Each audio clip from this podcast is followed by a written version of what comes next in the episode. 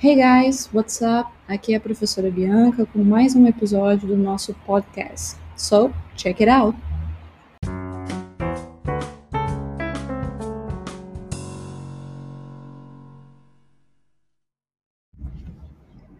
A questão intitulada Object Pronouns 2 diz o seguinte: Qual pronome objeto pode substituir a frase sublinhada?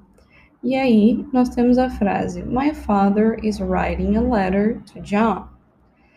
As opções para substituir essa palavrinha sublinhada, que é o John, é he, him ou his.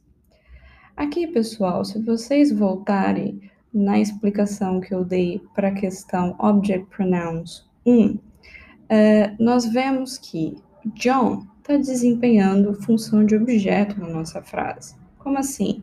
My father, meu pai, está escrevendo uma carta a John.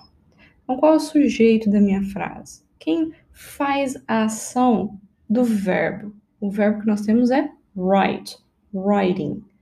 Quem faz a ação de escrever? My father. Então, ele é o meu sujeito. Quem é o alvo da minha ação? O John.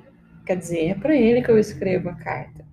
Então, se ele é o alvo da ação do meu verbo, eu sei que eu preciso substituir por um pronome objeto. Aí, aqui, o que, que a gente tem que pensar?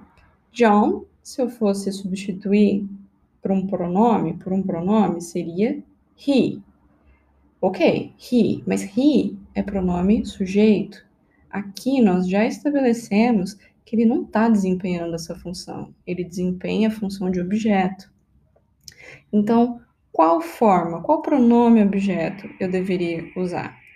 Aqui a resposta é letra B, him. Uma observação aqui, pessoal. Por que não poderia ser a resposta C, por exemplo? Porque his não é um pronome objeto, ele é um pronome possessivo e significa dele. Então ficaria: My father is writing a letter to his não faria sentido, né? Se a gente traduzisse, ficaria: meu pai está escrevendo uma carta para dele.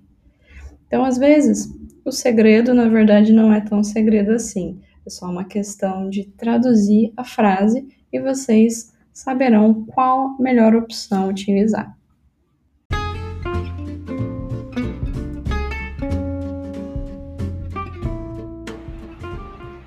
Well, that's all, folks. See you next time.